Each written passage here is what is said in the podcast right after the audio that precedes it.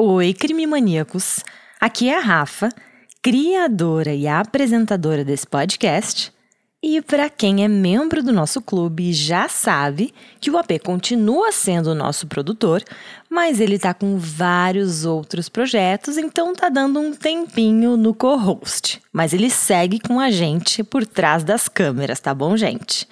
Bom, eu sei que vocês devem estar com saudades, mas é importante lembrar que os episódios seguem a todo vapor no nosso Clube Crime Mania. Para quem ainda não é inscrito, é só acessar o link da bio no nosso Instagram e seguir passo a passo para fazer parte do clube. O episódio, ou melhor, minisódio de hoje, na verdade é um que já foi postado no nosso feed para os nossos membros do clube. Foi um episódio bônus, além dos regulares mensais, que eu presenteei os nossos fiéis escudeiros por ser um caso icônico, daquele que parece saído de um seriado do Netflix. É claro, um caso muito cruel e cheio de traições. Mas justamente por ser um caso tão importante, eu tenho certeza que os nossos membros não se importarão que eu divida ele com vocês. Bom, avisos dados. Agora é hora de contar a história do dia.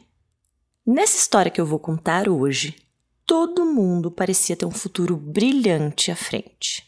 Todos eram dedicados, ótimos alunos e, mesmo jovens, Todos eles tinham suas carreiras planejadas. Mas em 4 de dezembro de 1995, uma tragédia aconteceu em Mansfield, no Texas, e não era nada parecido com o que as autoridades locais estavam acostumadas. Uma garota jovem foi encontrada baleada no meio de um campo ao léu. Parecia uma execução. Mas quem poderia querer o mal de uma menina de apenas 16 anos de idade? Tão jovem e cheia de vida. Será que tinha algum serial killer à solta por aí? Todas essas respostas só vieram após meses de investigação. E quando a verdade finalmente apareceu, deixou aquela pequena comunidade em choque. Esse é o caso de Adriane Jones.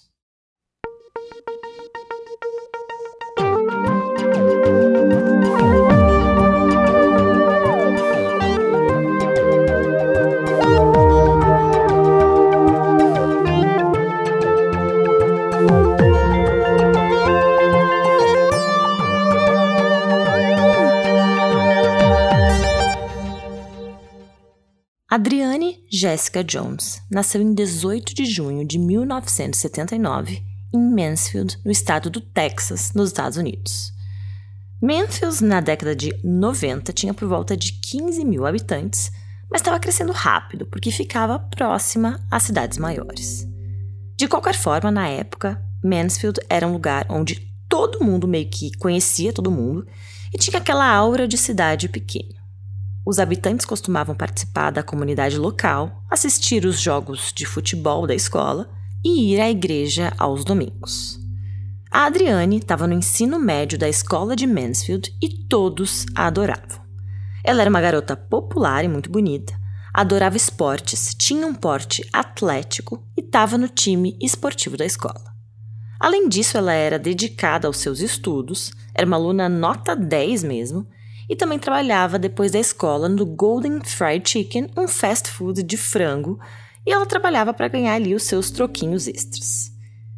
A Adriane planejava fazer faculdade na Universidade Texas A&M para estudar psicologia e se tornar uma analista de comportamento. Ela tinha uma família bem unida, seus pais se chamavam Linda e Bill, e ela era a filha mais velha de três irmãos. Ela e a mãe se consideravam, claro, mãe e filha, mas também amigas, e Adriane sabia que podia compartilhar o que quisesse com a mãe.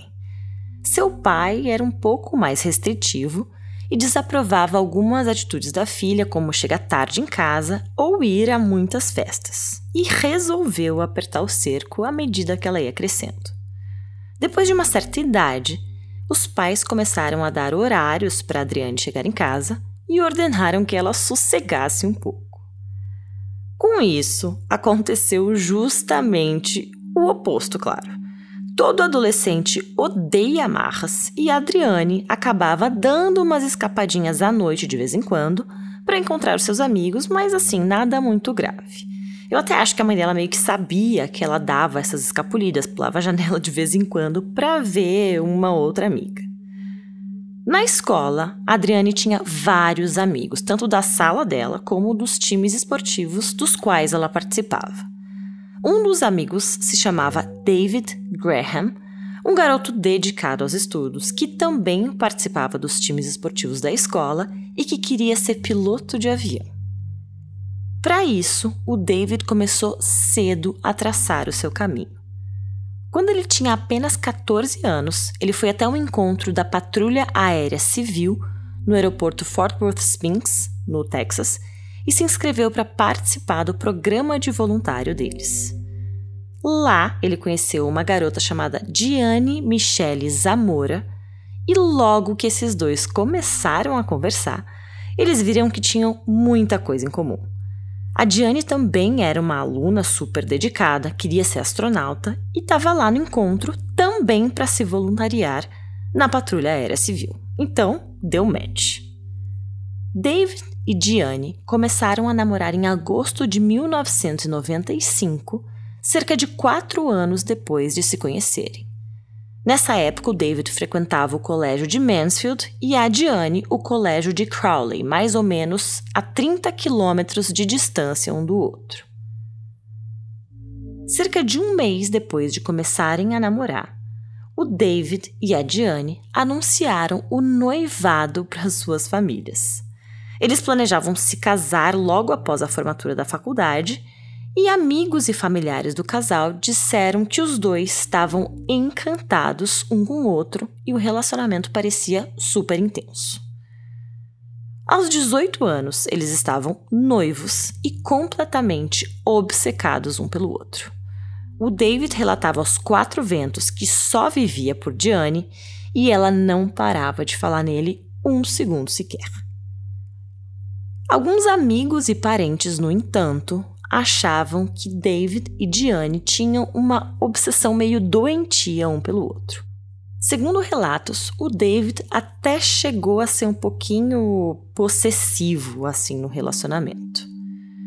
Em 4 de novembro de 1995, o David e a Diane estavam estudando para uma prova na casa dela e de repente o David disse que precisava ter um papo sério com a noiva e nada poderia prepará-la para o que ela estava prestes a ouvir. O David relatou à noiva que ele havia sido infiel com ela. Ele disse que um dia após a escola, ele e Adriane estavam no carro e eles acabaram fazendo sexo. A Diane até já tinha visto a Adriane antes, mas elas não se conheciam e a Diane ficou com o coração partido. Mas mais do que isso, ela ficou furiosa. Ela disse ao documentário People Magazine o seguinte, abre aspas, nós gritamos, discutimos, berramos.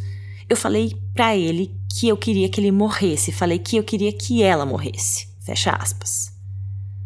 O David implorou pelo perdão da Diane. Ele jurou que só tinha acontecido uma única vez e que não tinha significado absolutamente nada. Mas a Diane não estava satisfeita. Ela ficou enraivecida, fora de controle e muito histérica, batendo a cabeça no chão e gritando: Mate ela, mate ela. Então ele perguntou a Diane o que ele poderia fazer para reparar aquele grave erro. Ela disse que a única coisa que repararia o amor deles novamente, a única maneira de restaurar a pureza do amor, seria se ele matasse a Adriane. Em 3 de dezembro de 1995, por volta de 10 e meia da noite, o David ligou para Adriane e disse que estava muito triste, chateado, com problemas, e pediu para que eles se encontrassem para conversar, bater papo. Sem seus pais saberem, Adriane escapou da sua casa mais tarde naquela mesma noite, por volta da meia-noite, e entrou no carro do David, que estava esperando ela lá fora. Ele parou na frente da casa dela à meia-noite. Adriane pulou para dentro do carro de forma animada e, enquanto conversavam, o David foi dirigindo até uma área rural da cidade, onde não tinha ninguém em volta, e estacionou o carro. Quando isso aconteceu, a Diane saiu da parte de trás do carro e atacou a Adriane com toda a violência desse mundo. Mas por mais força que a Diane tivesse colocado, a Adriane era forte e lutou. A princípio, o plano do casal era quebrar o pescoço da garota, amarrá-la com halteres e jogá-la em um lago para que afundasse. Só que, sentindo a força da Adriane, a Diane recorreu ao plano B e espancou a Adriane na cabeça com um haltere enquanto David a segurava. Mesmo assim, a Adriane conseguiu sair do carro e começou a rastejar pelo campo para salvar a sua vida. Só que não adiantou. O David a alcançou e atirou duas vezes no rosto dela. Ele então correu de volta para o carro, onde ele e Diane se entreolharam e disseram: Eu te amo. Depois disso, depois dessa frieza toda, eles ainda correram para a casa de um amigo onde se limparam. O David jogou as roupas manchadas de sangue no lixo e vomitou enquanto a Diane tentava limpar o sangue da Adriane do carro dele. No dia seguinte, um homem estava andando pela sua propriedade, perto de uma cerca de arame farpado próximo a um lago, onde crianças costumavam brincar, e encontrou o corpo da jovem os investigadores foram chamados, entrevistaram amigos, parentes, funcionários da Golden Fried Chicken, onde a Adriane trabalhava, e até vários colegas, incluindo David, que chegou a ir no funeral dela. No entanto, todos eles, todos os entrevistados, incluindo David, foram rapidamente descartados como suspeito. O David, em particular, era popular inteligente, de uma família de classe alta, e as autoridades achavam que ele não se encaixava nos critérios de quem poderia matar Adriane. Olha aí a grande mentira, né, gente? O grande viés cognitivo que a gente acaba caindo. O viés de que rostinhos bonitos não são capazes de cometer atrocidades. E isso é mais pura balela, né? O criminoso não tem cara e a gente sabe disso. Bom, mas ao invés de prender David e Diane, que eram os verdadeiros culpados, eles prenderam um garoto de 17 anos chamado Brian Macmillan. O Brian sofria de depressão e transtorno bipolar, tinha uma queda por Adriane e muitas vezes a visitava no trabalho, mas ele não era correspondido por ela. Os colegas de trabalho dela disseram, inclusive, que chegou um ponto em que a Adriane começou a se esconder atrás do balcão para evitá-lo. O pai do Brian insistiu que ele estava em casa na noite do assassinato e até os seus amigos o defenderam, dizendo que ele era um adolescente gentil e que nunca agiria de forma violenta com ninguém. O Brian foi liberado da prisão 22 dias depois, após passar por um teste de polígrafo, e sua família, com toda a razão, né, gente, processou o departamento de polícia por prisão injusta. E depois disso, o caso esfriou. Nesse período, tanto o David como a Diane se formaram no colégio e, mesmo noivos, seguiram seus destinos. Ele foi servir na Academia da Força Aérea em Colorado Springs e ela foi para a Academia Naval em Maryland. Com o tempo, e sentindo a distância crescer entre ela e o noivo, a Diane foi ficando cada vez mais insegura na relação e um dia confidenciou a Jay, um homem do seu esquadrão, sobre as suas inseguranças.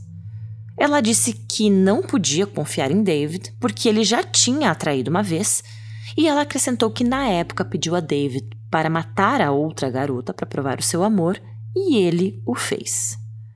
O Jay não acreditou na Diane e concluiu que ela estava apenas exagerando e criando histórias para chamar atenção.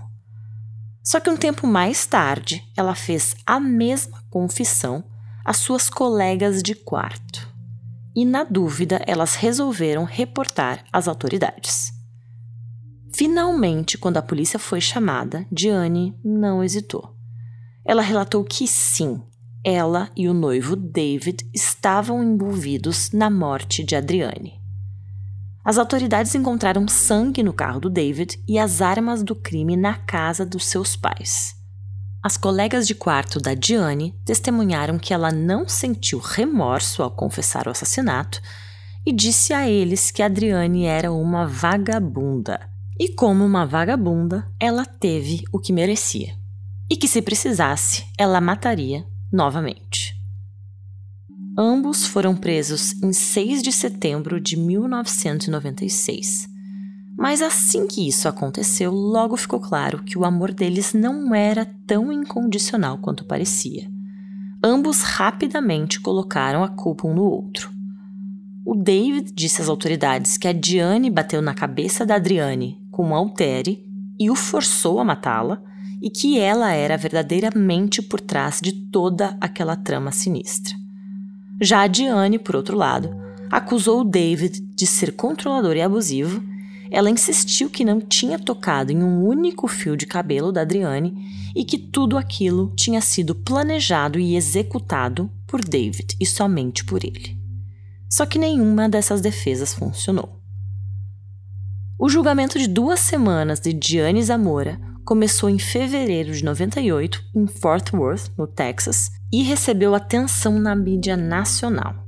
Os dois foram processados em julgamentos separados em 17 de fevereiro de 98, depois de mais de seis horas de deliberações durante dois dias, um júri do Texas considerou Diane Zamora culpada de assassinato na morte de Adriane Jones. Em 24 de julho de 98, foi a vez de David e o júri, também do Texas, o considerou culpado de assassinato. Agora, a revelação mais chocante foi a descoberta de que David e Adriane nunca foram íntimos. Eles eram apenas conhecidos. Os agentes de lei associados ao caso, como o sargento da polícia de Grand Prairie, Alan Patton, que tomou a confissão de Diane, afirmou que o encontro sexual entre David e Adriane nunca aconteceu. Na verdade, a colega e estudante de atletismo Wendy Barlett testemunhou que ela levou a Adriane para casa no dia em que o David alegou que fez sexo com ela no seu carro. O David tinha inventado tudo para deixar Diane com ciúmes e infelizmente funcionou. O sargento Alan Patton, departamento de polícia de Grand Prairie, disse, abre aspas, para quem não se lembra, esse foi um assassinato totalmente brutal e desnecessário. O David mentiu para Diane sobre um suposto encontro sexual que nunca aconteceu com Adriane Jones. Se ele tivesse dito eu estava apenas brincando, eu estava apenas tentando fazer isso para te deixar com ciúmes, Adriane Jones ainda estaria viva hoje. Fecha aspas. Embora o David eventualmente tenha expressado culpa e confessado ter matado Adriane, ele culpou as suas últimas ações ao ultimato de Diane. Enquanto isso, a Diane ainda insiste que não teve nenhum papel na morte da Adriane, apesar de muitas confissões anteriores. De acordo com o site do Departamento de Justiça Criminal do Texas, ambos foram condenados à prisão perpétua e são elegíveis para liberdade condicional em 5 de setembro de 2036. A Diane está atualmente encarcerada pelo Departamento de Justiça Criminal do Texas na unidade de Mountain View, em Gatesville, e o David está atualmente na unidade Ellis, em Walker County, no Texas. Mais um homicídio sem nenhuma razão, e daqueles que ninguém imaginava que seriam os assassinos. É por isso que eu digo, gente, olhos sempre abertos.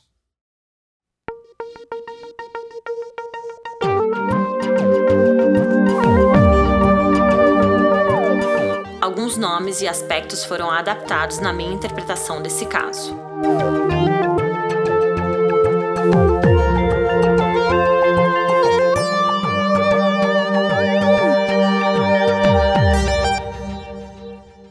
Oi, episódio de hoje foi gravado por mim, AP, editado e mixado por Marcos Cazuza e é uma produção Guri Studios.